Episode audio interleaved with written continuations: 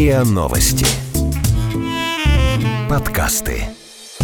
Как? Как вы? Как? Это дар Как такой? вы это? Как вы это делаете? Как? А давайте попробуем разобраться. Как вы это делаете? Так. Разговор с теми, кто делает. Это подкаст «Как вы это делаете?». Меня зовут Наталья Лосева, и здесь я говорю пристрастно с людьми, которые делают невозможное, неоднозначно интересное. Сегодня у меня в гостях великая женщина Ольга Львовна Свиблова, советский российский искусствовед, кинорежиссер, документалист, доктор искусствоведения, профессор. Так, И- все, закончили. Я это ненавижу. А это был мой вопрос. Я ненавижу вот это перечисление. У меня на карточке написано Ольга Свиблова, фанда директор Multimedia Art Museum. Да, мне этого достаточно. Пока. Друзья- Я не люблю звания, я не люблю титры и не люблю вот эту длинную помойку. И когда я беру карточку к человеку, у которого все, что вы начали перечислять, написано, я думаю, что надо перейти на другую сторону и выйти на карантин. Поэтому поехали. Я Ольга Свиблова, При этом, друзья- директор мультимедиа арт И создатель его. Фанда-директор это называется. Фанда-директор. Друзья, я хочу сразу извиниться за то, как я звучу, потому что мы пишем в масках, мы делаем этот подкаст прямо сейчас в особых условиях в нашем городе. Ну хорошо, давайте поговорим тогда. Раз не хотите про э, ваши регалии... А, почему вы не хотите про регалии? Ведь это же не похвала, это такая вот иде- идентичность. Я знаю на самом деле, что вы очень... Регалии не, любите делают этого. идентичности. Никого из нас. А что делает идентичность? Дело и его результаты. Есть люди, которые обожают медали и звания. В основном это мальчики.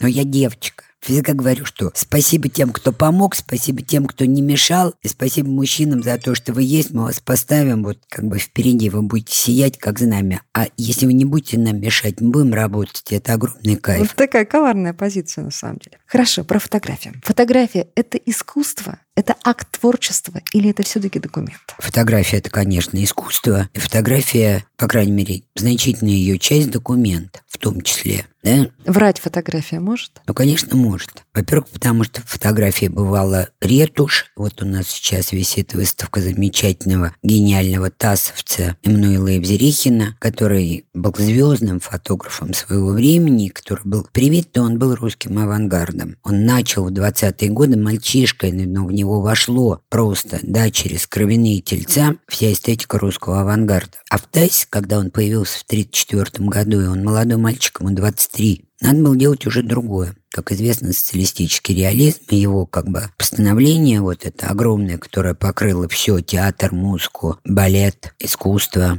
изобразительное, в том числе фотографию, это как бы 32 год. С 34 года он должен снимать жизнь такой, какой она должна была бы быть. По идее, это называется постановочная фотография. Если мы смотрим на его гениальные снимки, а его парады это просто супер гениальные, неважно, спортивные, военные, ну еще и 30-е, 50-е, это время парадов. Мы не показываем сейчас то, что будем показывать в проекте про войну, который стартует на нашей платформе, сейчас вынуждены из карантина, из выставки, запланированной в новом манеже, мы переходим на нашу онлайн-площадку прекрасную Russia Photo, там будет война Евзерихина, то Евзерихин снимает жизнь, которую его посылает редакция снимать. И эта жизнь отстроена. Собственно, это гениальная постановка гениального фасада советской власти. И он действительно красив, он действительно завораживает. И когда он снимает парады, которые были любимым занятием в эпоху вот 30-х, 50-х, потому что вся жизнь была построена на дикую мобилизацию, на войну с врагом. Вот у нас сегодня мобилизация на войне с коронавирусом. Наверное. А тогда враги были внутренние, внешние, вот, но кругом были враги. Значит, люди должны были быть мобилизованы. В том числе, например, отсутствие технического прогресса было врагом, отсутствие продовольствия было врагом. Поэтому люди как бы отправляются в забои, на поля, перевыполнять нормы, потому что перевыполнение нормы считалось нормой, что с моей точки зрения или плохие нормы, или подрыв здоровья. Но так жил народ. А потом должно был быть праздник. Этот праздник, в котором каждый человек становился элементом огромной машины, очень красивого узора, который парады-то эти ставили гениальные люди. Они все изучали голливудские фильмы Великой депрессии. Там что же надо было? Надежду как бы, да? Там- Срежиссировать реальность. срежиссировать реальность, там хэппи-энд всегда наступает прямо здесь сейчас, в конце фильма. А у нас как бы этот хэппи-энд ушел вот в тот самый коммунизм, который должен был однажды все-таки прийти. И поэтому он не врет. Он снимает правду. А парада он снимает гениально, потому что ему дают лучшие точки, как гениальному фотографу. Там есть одна фотография, в которую мы не верим, и она вот точно такая, мы ее вешаем, я думаю, господи, что это такое? Я же точно такую же фотографию вешала у Бальтерманца. Потом до меня доходит, что завод «Серп и молот», где как бы и довольно плохо срежиссированная постановка нескольких приемников друг на другу, и рабочие завода должны сыграть скорбь по случаю смерти вождя Сталина. Надо понимать, что страна рыдала. Все рыдали, когда умер вождь, который возглавлял страну 30 лет. Страна рыдала, потому что портреты Сталина были на улицах, на полях, на производствах, квартирах. Они выступали из воды, с ними плыли. Они были частью жизни и воли Сталина была тем, что казалось в какой-то момент абсолютно да, вот надо понимать, что люди в это верили. И эти же рабочие, которые выйдут сейчас из цеха, они пойдут рыдать. И моя мама рыдала, и я могла не родиться, потому что мама была на седьмом месяце. Я родилась через три месяца после смерти Сталина. То есть такое личное потрясение для нее это было? Ну, как Личное для всех людей. Просто папа не пустил, я родилась. Могла не родиться, потому что была давка на похоронах Сталина, и довольно много людей пострадали во время этой давки. Но срежиссировано плохо, потому что рабочие не заканчивали школу-студию МХАТ. Их поставили, заставили изобразить. Вот они изображают так, что я не верю. Но это единственная фотография, где я не верю. Везде я верю. Может ли врать фотография? Ретушь в ней была. Она делалась с невероятными, да, ну, я бы сказал, художественными ухищрениями. Сегодня ретушь делается на компьютере, ну, просто в три клика. Любым третьеклассником. Да, но проблема в том, что ретушь фотографии – это не самое главное. Все равно у нас прямая фотография, она была и она торжествует. Сегодня она переходит в облака. Вопрос, как мы это потом когда-нибудь вытащим, как историю нашей страны. Потому что все, что ушло в облако из миллиона Инстаграм, которые каждый сегодня делает, и иногда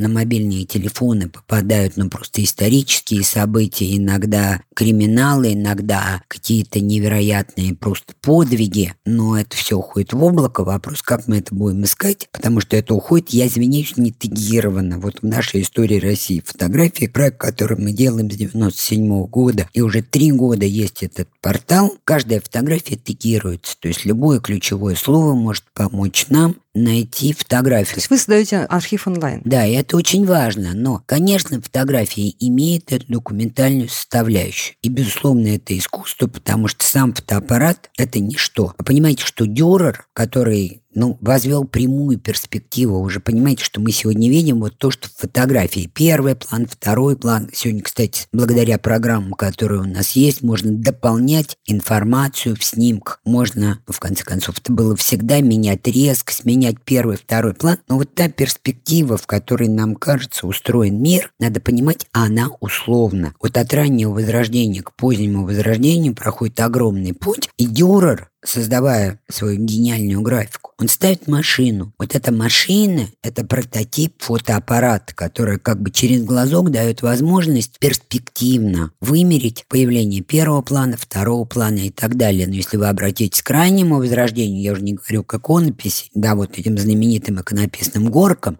это обратная перспектива. И люди, которые привыкли когда-то видеть в обратной перспективе, они вообще прямую не понимали, когда в 20-е годы а у нас в это время в стране очень развита социология, в том числе социология искусства, крестьян привезли в Третьяковскую галерею, чтобы как бы слоган «Ленина искусство принадлежит народу» получил наглядное научное доказательство. И показывают этим крестьянам боярню Морозову, одну из моих любимых работ Сурикова. Они не понимают, где боярня, где Саня, где народ. Они не могут Почему? Потому что они привыкли к другой перспективной системе. Потому что то, что висело в хатах христиан это были вот эти образа и наивное искусство, да, которое не имело этой прямой перспективы. Так вот, перспективы, в которых мы видим, условные. Мы к ним привыкаем, и нам кажется, что это документ. На сегодняшний день мы уже много столетий живем в мире прямой перспективы. Эта прямая перспектива лучше всего отражается на фотокамеру, которая сегодня в мобильном телефоне в каждом смартфоне. бывает, да, в каждом смартфоне их иногда три, иногда четыре, и они сегодня дают нам возможность каждому сделать или не сделать гениальный снимок снимок, потому что все смотрят, вот если сравнить, что все фотографы Пула снимали завод «Серп и молот». Вот у Евзерихина вне резкости и передний план, и задний. А у Бальтерманса, который математик по образованию,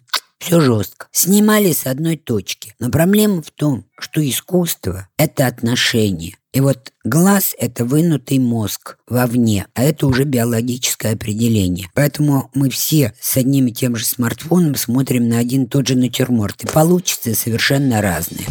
Как вы это делаете? Разговор с теми, кто делает – это обесценивает фотографию как творчество, нет, как искусство? Нет. Ну как же, у каждого, да просто математически ты можешь сделать 50 Послушайте, миллионов у нас миллионы кадров. режиссеров, миллионы актеров. У них у всех одинаковые дипломы. Режиссер, актер, оператор. Искусство создает меньше пикселя. Так было во все времена. Все остальные занимаются нормальной ремесленной работой. Но кто-то даже ремесло не знает. А вот какие-то рамки эмоциональные, моральные, этические сдвинуты вот с этим этим потоком миллиарда фотографий? Нет, ну, идет накопление информации. Но мир, в котором мы живем сегодня, а он труп другой. с вывороченными кишками. И что? А вы не помните, каким образом Леонардо да Винчи отправился рисовать внутренние органы? Между прочим, в морг. Вы забыли? И не только он. И не только он. Все голландское искусство золотого Ну, не все века. голландское искусство рисовало, да, труп с вывернутыми кишками. Не будем утрировать. Значит, реальность бывает разной. Реальность бывает сложной. Сегодня у нас появилось гораздо больше информации, в том числе эта информация до нас доходит и благодаря фотографии. Более того, сегодня визуальный образ, который нам транслирует фотография, он оказывается более емким, чем слова. Почему же? Ну, потому что вы пишущие журналисты, мы с вами беседуем словами. Ну, это редкость. Мы сегодня как мамонты разговариваем, потому что сегодня, посмотрите на молодое поколение, они вообще даже по телефону не говорят. Они пишут друг другу в формате Твиттера. Они наговаривают аудиосообщения. Очень маленькие, коротенькие, если Да. вы помните. Понимаете, у них другое сознание. Поэтому сознание меняется. Это нормально. Просто в этой реальности нам надо жить и, кстати, учить людей, которых мы к этому не готовим. Искусствоведов учат до сих пор писать вот эти длинные рефераты. 20-30 страниц. Ну, кто Смотрите. их сегодня будет читать? Сегодня не учат писать твиттером, а надо написать так, чтобы все, что можно на 20 страницах сказать, уместилось в этот твиттер. Но твит будут читать, если картинка хорошая. Понимаете, поэтому Инстаграм и все формы социальных сетей, где есть картинка, они работают. Да, сегодня видеоконтент вытесняет уже фотографию. Кстати сказать, потому что он легче проходит. Это как бы, ну, пища как каша. Ее легче переварить, чем какой-нибудь То есть на фотографии нужно больше хрящик. думать? А, да. А вы же Она- говорили, что просто любить достаточно. Нет, я никогда не говорила, что достаточно любить. Вот это вот не надо мне приписывать то, чего я никогда не говорила. Думать вообще нужно. Я вот недавно приказ издала. На работе думаем всегда. Вы прям приказ такой сделали? Да, письменный. А как вы будете проверять, что достаточно хорошо подумали? Какие там KPI у вас есть? Интуитивно. Вы знаете, мне 10 лет назад великий американский ученый, который был по иронии судьбы другом моей юности, был в Киеве, биолог, который потом уехал в Германию, потом уехал в Лондон, потом уже много-много лет он профессор американский, и при этом он человек вот как бы художественно заинтересованный, поэтому он был даже приглашен как художник на Прекрасное документу. определение. Художественно заинтересованы. Да, и не глупый совсем. Мы с ним лет 10 назад а именно в 2009 году в Венеции, зная уже, что его позвали на документ в качестве художника, это была великая документ, когда там был два самых интересных проекта. Один вот Раховского, а другой как бы, у меня вылетела сейчас фамилия великого ученого, который доказал телепортацию протона и получил Нобелевскую премию за это. А то, что я с ним поужинала, было гораздо важнее, чем ужинать со всеми звездами художественного мира, потому что мне было захватывающе Ага. интересно. Понимаете, и он говорил, что сейчас американские ученые 10 лет назад изучают появление социальных сетей как зародыш коллективной нервной системы. Нервная система младенца, как вы понимаете, младенец рождается, у него ручки и ножки не И мы к координируются. нейросети. И глазки, они как бы не фиксируются. Но очень быстро это все развивается. Надо понимать, что муравьи или пчелы, они очень адаптивны, а мы часть биоценоза. Грета Тумберг может говорить, что она думает, потому что она еще не закончила образование, это ей еще предстоит. Но не понимать, что мы часть природы нельзя и не понимать, что когда-то в природе царели мамонты, динозавры, если мы дальше идем. А сегодня их просто нет, они вымершие виды. Мы вид, биологический, но у нас есть сила. Потому что каждый человек, он слабее медведя, бегает не так быстро, как заяц, но когда мы имеем язык, коллективный опыт, вот эту социальность, без которой нет человека, мы живем благодаря социальности. Мы побеждаем пока и думаем, что мы цари природы. Вот если мы... Вот нынешнее время это как раз под большим вопросом ставит. Ну так надо слушать умных людей, потому что умные люди не только художники, которые всегда предвидят видение, если они гениальные, предвидят будущее. Билл Гейтс пять лет назад предупредил, что не атомное оружие будет главной угрозой, а панэндемия. Пять лет назад он произнес свою знаменитую речь и реально много внес в борьбу с эболой. Вот для того, чтобы понять, who I am сегодня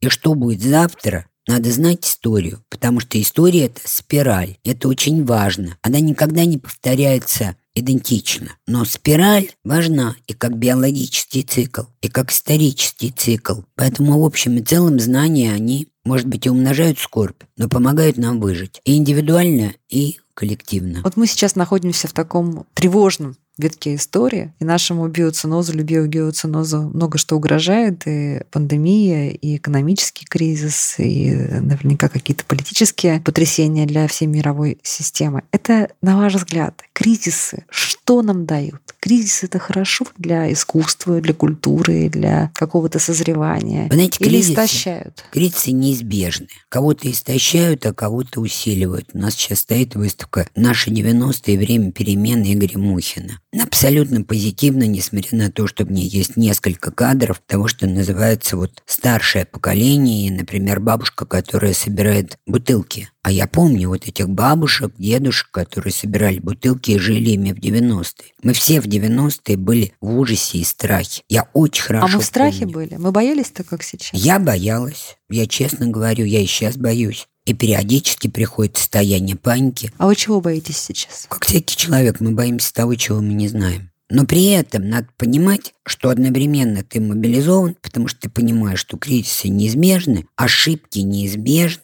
но умный человек, встав на грабли, второй раз постарается эту же ошибку не делать. Если от него что-то зависит. Вы знаете, мысль о том, что жизнь зависит от кого-то, она мне не близка. Потому что думать, что за нас кто-то решит, сделает нам все приказы, которые еще никто не выполняет. Быть умным, например. Да, быть умным, например, думать. Ну, это надо же быть все-таки, ну, совсем вне реальности. Быть в реальности правильно, ставить диагноз на ранней стадии правильно. Я знала, что будет кризис 91 года, я знала, что будет путь, его пообещала в 91 году в World Economical Forum в феврале. На самом деле не, не нарочно. Я рассказывала об искусстве. Мне велено было рассказывать о современном русском искусстве. Я о нем рассказываю. Передо мной сидит 300 человек. Я вообще не понимала, что такое World Economic Зима Forum. 91 года. Февраль. Февраль 91 года. И Россия первый раз в World Economical Forum. Никто не понимал, что это такое. Я спросила, это что, когда меня позвали? Давос. Это «Волшебная гора Томаса Мана», это моя одна из любимых книг. Мне говорят, да нет, это бункер, там решают экономическую, политическую стратегию мира. Надо понимать, что первая газета, которую я стал читать в жизни и подсела на новости, а я до этого подтрунивал над папой, который газеты читал. Это был «Коммерсант», и начала его читать в 92 году. Что такое экономическая или политическая стратегия, я плохо знал. А я как знал, вас миновала правда, комсомольская правда, известие? Просто, показательно. Я за это время читал другие книги. Понимаете, миновало, легко. И я читаю, рассказываю, показываю слайды. Мне говорят, а что вы ждете от России? А мне путь приснился накануне. Да ладно. Очень как-то так, я бы сказала, в тумане, на самом деле, но приснился. А я готовилась как раз к этому спичу. Я Прямо говорю, слово «пуч» вам приснилось? я говорю, путь. Да, мне приснилось слово, но очень как бы, ну, не совсем тех контуров, в которых это произошло. Но неважно, приснилось. Я понимала, что он будет. Я говорю, путь. Мне говорят, когда? Ну, люди приличные, они не крутят пальцем у виска. Но я понимаю, что они все так думают. Стоит какая-то девочка на очень как бы слабеньком английском что-то излагает им. Я говорю, до осени. Понимаете, это была страшная вещь, потому что я Иногда брякаю слова, а потом за них надо отвечать. Но я привыкла отвечать. Вот понятие ответственности, это как бы, видимо, мне как-то с детства привили. И в семье, и в школе прекрасной. Но я ответственна за это. Но все решили, что я куку, Зато делегация британского парламента, она меня пригласила на бизнес-ланч. Я гордая, потому За что подробностями, видимо. я уже как бы понимала, что у всех приличных людей есть бизнес-ланч. Значит, меня покормили, вкусно. На десерт мне говорят, open your secret sources. Я говорю, чего? Мне говорят, у вас кто работает в органах? Папа, муж, бойфренд. Вы откуда знаете, что путь будет до осени? Я говорю, я вам слайды показывала. Это очень серьезно. А что было на слайдах? На слайдах было все искусство 80-х, вот где-то с середины 80-х до вот 91-го года, потому что это был расцвет на волне перестройки в Скотте, на Фурманном, везде. Да, тонны художественной продукции производятся. И в этой тонне были имиджи, на которые, если ты смотрел, потому что вопрос, во-первых, что это должен быть все-таки большой художник, а во-вторых, человек, который на это смотрит, должен читать, что там есть. Вот там как бы было что-то, потому что я же газеты не читала и в стратегических институтах не работала по разработке стратегий до 50-го или до 30-го года. Нет, было очевидно, что будет. И до сих пор я люблю искусство, и в том числе современное, потому что оно показывает тебе. Оно как телескоп, направленный в будущее. Оно показывает, к чему готовиться. Подготовиться можно ко всему. И прекрасному, и ужасному. Но желательно как больному узнать свой диагноз на ранней стадии. Тогда практически все болезни, они излечимы. Самое тупое – это прятать голову под крыло, как страус. Запрятал голову, и типа я не вижу, не слышу и не рассказываю. И не хочу понимать, потому что бояться будущего – это самая непродуктивная позиция. К нему надо просто готовиться. Как вы это делаете? Разговор с теми, кто делает. В результате, пообещав путь и чувствуя за это ответственность, ну, как бы британцы потеряли ко мне весь интерес, когда они узнали, что я же вам слайды показывала, сказала я. Я поехала в Женеву, она была близка от Давос. Написала сценарий за ночь. Сказала, что вот надо делать фильм про то, что сейчас все изменится, и, по крайней мере, художники это нам показывают, мы должны сделать такой фильм. «Черный квадрат» имел оглушительный успех, и пресс в Каннах, и все, и показывался на всех каналах. Вот там мне напрямую сказали, что я псих, но так как они показывали «Черный квадрат» несколько раз, вот так на всякий случай они мне кидают 6 тысяч долларов. То, что называется пре-ашат, предпокупка. Значит, до В прямом этого... смысле кидают наличными. Наличными. Я их привезла в Москву и меняла во всех вот тогда официально это же сумасшедшие деньги были. Нет, это были никакие деньги, и со мной никто не захотел работать на эти деньги. И я меняла их вот в этих открытых, на каждом шагу киосках по обмену валют, которые были на каждой улице, на каждом углу. При этом я отказалась от предложения Вольского,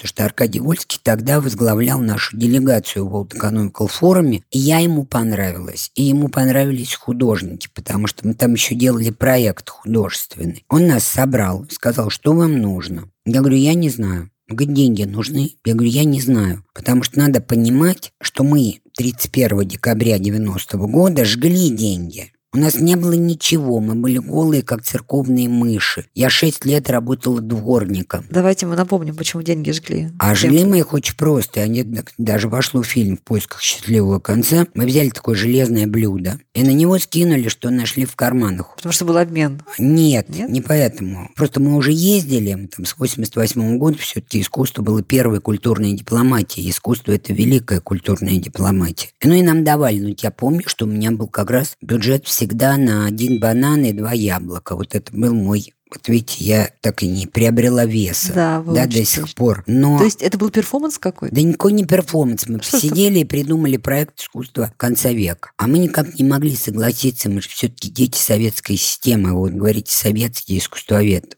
Я была в Советском Союзе, но на обочине. Мы были андеграундом. Мы никогда не сражались с системой. Потому что для того, чтобы быть активистом, надо быть человеком политически, как бы, да, ангажированным. Чего было бороться с системой, когда анекдоты были? Ну, Брежневская система. Это анекдоты. Мы их рассказывали. Они ходили. Мы делом занимались. Понимаете, делом, потому что были прекрасные поэты, которые писали стихи. Я первое, о чем я пишу, это литература. Были художники чудесные, которым надо было как-то помогать, потому что у меня есть инстинкт, у каждого свой дар. Если мне что-то нравится, я хочу этим поделиться. Я писал статьи свои. Были диссиденты, они занимались политикой. Мы понимали, что страна, в которой мы живем, там не все в порядке. Ну, кто этого не понимает? Во время Юлия Цезаря тоже не все были согласны. Но не надо да, детям, которые не закончили школу, лучше ходить им на уроки, чем как бы учить людей, как решить проблему климатического изменения. Потому что это должны делать профессионалы. Так вот, если закончить всю эту историю с путчем, Вольский все-таки сказал, что он нам даст деньги. Мы, мы жгли деньги, чтобы доказать, что у искусства. А у нас было там у кого-то 3 рубля, у кого-то 2 франка, у кого-то 2 доллара. Да, вот мы это сложили и зажгли. Чтобы доказать, что у искусства и рынка, и это была глубокая ошибка,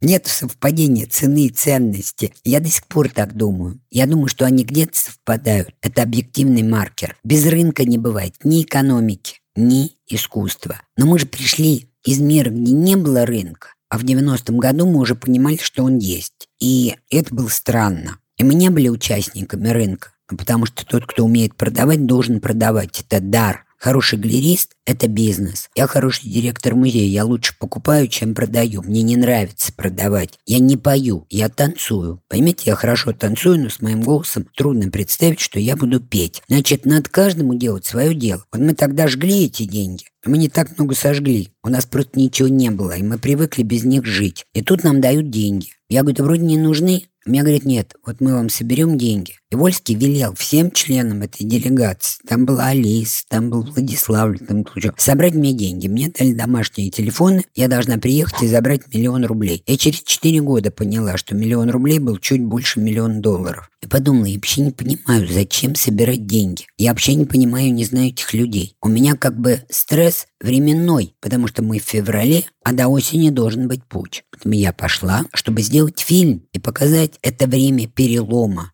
Возвращаюсь я домой с этими деньгами. Кино уже перестроилось, там продюсеры. Я говорю, мне надо 52 минуты, это я уже понимала. И у меня есть 6 тысяч. А мне все продюсеры говорят, а нам надо 20. 52 минуты – это 20. У меня нет 20. У меня нет времени. У меня нет времени даже к дядькам идти, которые, по идее, должны помочь. Им велено. Я научилась быть продюсером. И до сих пор знаю, что можно с огромными деньгами не сделать ничего, и можно вот за эти копейки сделать все. До сих пор я встречаюсь с людьми, которых я тогда находила, чтобы делать монтажи, чтобы брать камеру, операторов, да, все это я научился это все делать. Они говорят, слушай, ты была первая, которая нам платила. Я платила чуть-чуть, но я платила. И фильм был сделан. Мы уже начинаем монтаж, у меня в синопсисе путь, он не наступает, я нервничаю, потому что я не привыкла обманывать. И у меня съемка последняя, 18 августа на Красной площади с Владиком Монро, нашим замечательным художником, который, к сожалению, этот свет покинул несколько лет назад. Я уже два раза платила ему билет. Ленинград, Москва, мы еще в Ленинграде. А он не приезжал. Он не самый был организованный человек. Я нервничаю, он приедет, не приедет. У меня камера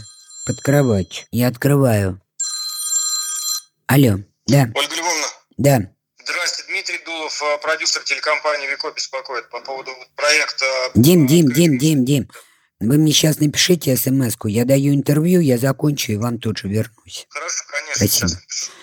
И я как бы открываю окно в 6 утра. Мне звонит папа, вот ну, там раннее утро. Он говорит, путь начался. И открываю окно, я живу в доме. Тогда гостелерадио это на Новокузнецкой, Пятницкая. И понимаю, что танки видны из окна. И это было прекрасно. И звонит Владик, он говорит, я Почему приехал может, это было прекрасно? А у меня камера была под кроватью. А ты попробуй в день путь камеру достань. В то время батакам стоил деньги, которые были больше жизни. И, и Владик звонит. Я, говорит, приехал в Москву, но у вас путь, я поехал в Ленинград. Я думаю, так, Владик уехал, перформанса не будет. Я пошла с оператором на Красную площадь, и утром мы там были только с японскими журналистами. А потом вечером мы оказались на баррикадах около Белого дома. А я не знала, что такое Белый дом. Не знала. Я знала, что он есть. Есть дом правительства. Я же вам говорю, я с 92 -го года газеты читаю. Но там собрались все. Энергетика туда привела, и мы смеялись, у нас ночной клуб. Я снимал на баррикадах, и фильм вышел. Все как обещала. В сентябре приехала с фильмом. Понимаете, то есть Фантастика. я его ждала, но я ждала кризис 2008 мы его пережили. Я ждала кризис, как и все нормальные люди, что он вот должен так или иначе прийти. Коронавирус я точно не ждала. Но Билл Гейтс знал. На ваш вопрос, кризис это как бы это что? Это то, что убирает у нас силы? Разрушает или созидает? Нет, я думаю, что кризис кого-то разрушает, кто допустил. Потому что это называется каприз и раскукстились. Это нехорошо всегда. Так вот тогда, в 91-м, почему мы заговорили? Я снимаю путь, и денег у меня нет. Как вы понимаете, сесть на такси нельзя, потому что мы в режиме жесткой экономии. Я сажусь в метро, я еду перезаряжать кассеты. И в метро люди говорят, что пучистые поехали сдаваться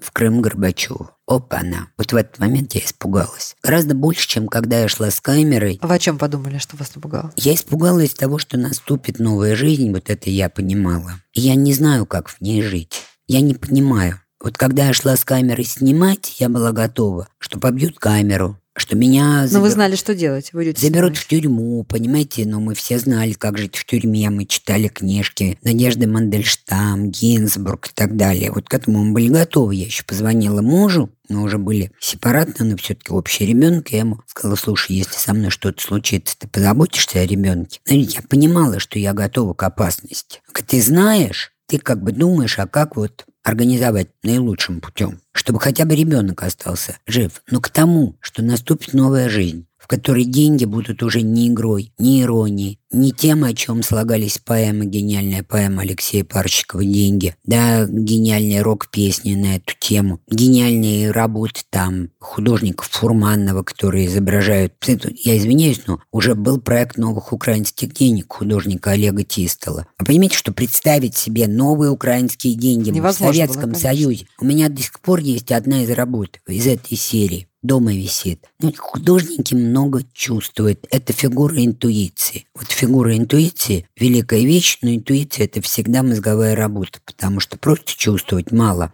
Надо думать и чувствовать. Поэтому кризис 90-х, мы говорим, что у нас сейчас висит гениальный проект Игоря Мухина «Наши 90-е», он абсолютно светлый. Там главные герои влюбленные которые прижимаются к друг другу и смотрят куда-то вверх, вперед. Что было очень важно прижаться к друг другу, пережить и не развалиться. Кто-то выжил, кто-то нет. Время было тяжелым, оно для разных людей закончилось по-разному. Но тот мир, в котором мы живем сегодня, он лучше. У нас есть банки, у нас есть магазины. Кто-то помнит, что было в магазинах того времени? Я помню. Минеральная вода, подмерзшая свекла и Березовый подгнившая, ну, березовый сок был еще, и подгнившая картошка. И добыть 100 грамм масла, это был такой праздник, вообще в этом мире было даже легко, потому что добыл 100 грамм масла, это огромный Ну праздник. а что, вот мы заслужили того, чтобы откатиться вот туда, в подгнившую картошку и березовый сок? Нет, так мы не откатимся. А что будет? Жизнь, и она победит. Красиво. Как вы это делаете? Разговор с теми, кто делает. Вы отличный менеджер. И то, как вы рассуждаете, как вы вспоминаете, только подтверждает э, неслучайность того успеха, который есть сейчас и признан всем. Но вообще есть такая профессия культурный менеджер? Или Нет. это все-таки... Нет, Что это? Это стечение обстоятельств? нет, я вам просто хочу сказать, есть слово, которым я ругаюсь. Какое? Менеджер. Менеджер? Да. Это что? Это бессмысленность какая-то? Нет, это вашего? когда человек думает, что он может организовать то, чего он не знает. Он как бы, по идее, носитель знаний по организации. А я глубоко уверена, что счастье в деталях. И нельзя организовать то, чего ты не понимаешь. Я, может быть, и менеджер, как вы меня обозвали, но я выставки в музее все-таки складываю своими руками. Вот у меня сейчас есть замечательный Чиф Курейта. Но это появилось не так давно, это 6 лет назад. До этого я просто только все своими руками делала. Но вы хотя бы найдите одну экспозицию, куда я не вышла, которую я до этого не продумала, не выбрала. Сначала надо выбрать, потом продумать, отобрать произведение, написать тексты, да, понять, как застроить пространство, как это все развести, чтобы я лишился удовольствия работать в поле, чтобы я лишился То есть вы удовольствия ручками, не этими а ручками, Мгм. да, по ночам. А это же сейчас очень непопулярно, вы знаете? Ну, может, не популярно, Что но руководитель должен заставляет- делегировать, а не ручками рыться. Я делегирую там, где могу. И то, что считаю нужным, я делегирую. А как вы в себе вот сохраняете вот эту, терпеть не могу слово женственность почему-то, но я бы сказала бы женскость какую-то. Вот как вы вот в эту девочку в себе и зачем вы ее сохраняете? Она просто, она помогает вам, не знаю, манипулировать каким-то образом. Вам так комфортнее вот в этой роли? Или это просто настолько ваше естество, и у вас есть такая вот привилегия не отказываться? Хочу и буду девочкой. Слушайте, ко мне серьезные дядьки, я буду девочкой. Вы знаете, во-первых, я все-таки родилась женщиной, и пока не собираюсь менять свою гендерную идентичность, скажем это так. Да? Мне она никогда не мешала. При том, что я с детства дружила с мальчишками, лазила по всем заборам и играла с ними в войнушку. И у меня всегда было много друзей, мальчиков гораздо больше. У меня в жизни было, ну, может быть, две подруги. И работаю я комфортно с женщинами, прекрасно. Я вообще считаю, что с женщинами договориться проще всего. Они ответственные. Но мне никогда не мешало то, что я девочка. Вот никогда в жизни. Ни в работе, ни, ни в юности. Я не люблю компанию Мету. Я вообще не люблю компании. А расскажите мне, почему вы не любите компанию? Ну, я не люблю вообще компании, потому что компания всегда выбрасывает ребенка. Это к вопросу о менеджере, понимаете? Руководить можно и нужно. Нужно делегировать. Я, например, знаю, что в школе Роченко два замечательных директора. Лена Лундина и Ира Успенская. Я придумала школу Роченко. Я понимала, что она нужна. Да. Здрасте, неизвестная Россия Долгополов. Договаривались сегодня. Договаривались, я к вам сейчас вернусь, Долгополов. Напишите мне, как вас зовут, у меня нет вашего имени. Я закончу одно интервью и тут же запишу вам все, солнце. Все, понял, сейчас скину. Спасибо. Значит, я понимала, что нам нужно учебное заведение для художников. Но мы сегодня гордимся, у нас все-таки звание лучшей арт-институции в области художественного образования Центральной и Восточной Европы, и мы его удерживаем. Мгм. Вот уже. Здорово. Я придумала школу, но чтобы придумать, надо посмотреть, как это работает в мире. Я объехала все школы, где учат вообще художественному образованию, где учат конкретно фотографии в Америке, в Центральной Европе, в Северной Европе, во все, которые можно. Дальше я подумала, что любую модель надо привить на свою почву, естественно, с изменениями. Потому что если ты возьмешь что-то, вот просто так возьмешь тропическое растение и пересадишь вот, да, в свой московский полисадник, но оно не прорастет. Подготовлено, надо было найти директоров. Я знала Лену Лундину долго. Знакомы, я думаю, больше 36 лет. Это я просто по ребенку смотрю, да.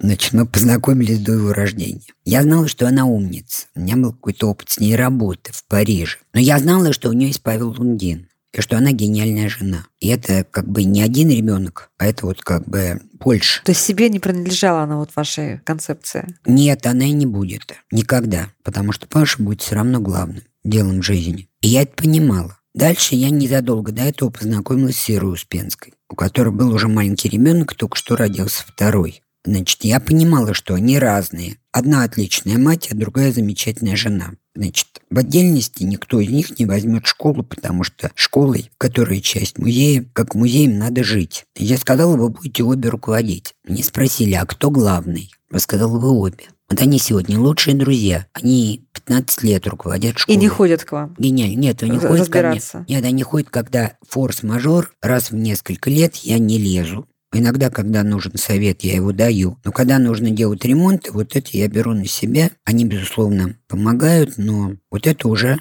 ад. И ад – это то, во что я не могу прогрузить людей, у которых учебный процесс, который, мягко говоря, не сладкий, и который сейчас как раз перешел на онлайн. И когда нужно решить вопросы технического материального обеспечения и так далее. Вот здесь я обязана как директор, потому что кайф делать выставки своими ручками, кайф жить ночами, потому что когда ты пальцами прикасаешься к работам, которые ты вроде выбрал, все. Вот в этот момент они говорят с тобой на другом языке. Помните сказку Андерсона? Там вещи заговорили. Ночь. И вещи заговорили. Это же великий шепот да, от того, что нас окружает. Вот по ночам на монтаже с тобой говорят работа. Это колоссальное счастье. В этот момент ты их слышишь, ты понимаешь то, чего ты не понимал вообще. Вот это удовольствие, за, за все удовольствия в жизни надо платить. Понимаете, за все. Ничего просто так не дается. За это надо платить тем, что каждую минуту в шоке, как ты заплатишь зарплату, как ты расплатишься за проект, где ты сведешь концы с концами в бюджете. Я не знаю, сколько денег у меня в кошельке. Искренне. Но если меня спросите, что у меня сейчас с бюджетом, я вам все цифры назову. Понимаете, потому что это не мой бюджет. Это гораздо более важно. Я приспособлюсь к чему угодно. К счастью, у меня нет времени, поэтому я не транжирю много денег. Если у меня было время, когда у меня оно появляется секундами, я их транжирю. Но можно не транжирить. Но в музее надо все беречь и за все отвечать. Стройка. Почему я здесь не умерла пять лет, находясь каждый день на стройке, никто не знает. Четыре ремонта. Черт побери, всего тысяч квадратных метров начались. В июне длятся до сих пор. Должны были закончиться в школе Рученко 3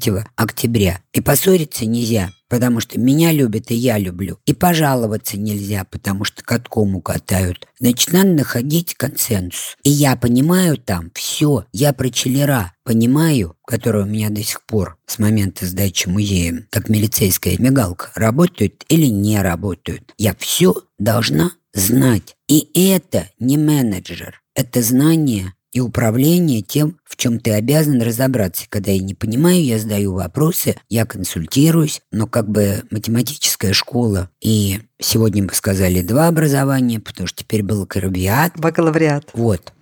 Это три года. Я три года на биофаке училась и знаю, что каждый из нас пиксель в системе огромного биоциноза. У меня не возникает вопросов who I am. У меня есть обязанности, и каждую минуту нужно решать вопросы. Я уже давно живу как минимум 25 лет, музею 24, на следующий год у нас юбилей 25-летний. Я живу на минном поле, потому что даже в секунду, когда тебе кажется, что наконец ты можешь подумать и вот решить то, что нужно решить на завтра, в этот момент рвется мина, и у тебя прорывает труба, у тебя демонтируют оборудование, его выкидывают. На мой вопрос, зачем оно мешало клинингу, оно у меня на балансе, это делают чужие люди, и надо договориться. Потому что всегда надо договориться, понимая, что вокруг тебя люди. И все происходит между людьми. И это живое слово, и пока мы еще видим друг друга, мы должны понимать, что наши проблемы, они не самые главные. Потому что где-то есть люди, которые страдают больше, у которых больше проблем, что если мне не отвечает кто-то на звонок, то не надо в этот момент, да, впадать в истерику, потому что этот человек может быть занят.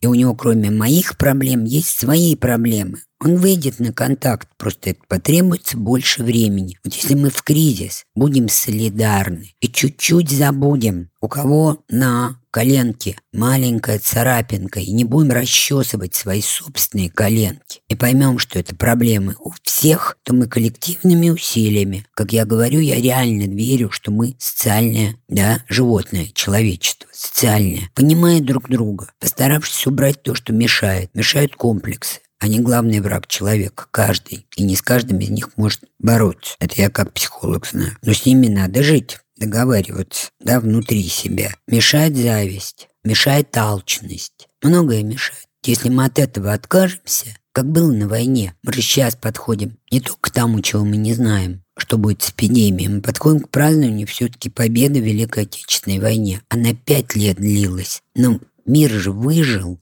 не дай Господь, чтобы трагедия повторилась, но можно выжить, если быть людьми, потому что в каждом из нас есть инь и янь, есть болото и темные соки. Есть светлое, что можно разбудить. В любом самом страшном преступнике есть душа, есть совесть, есть любовь, есть жалость. И культура – это огромная привилегия в ней работать. Она все-таки в людях, даже когда показывает как вы сказали, вывернутые кишки, она все-таки взывает к нам, чтобы в нас вот это высокое появилось. Вот. Об искусстве, деньгах, биогеоцинозе, людях как большой социальной системе и о разных временах мы говорили с мудрой и великой Ольгой Свибловой. Это был подкаст «Как вы это делаете».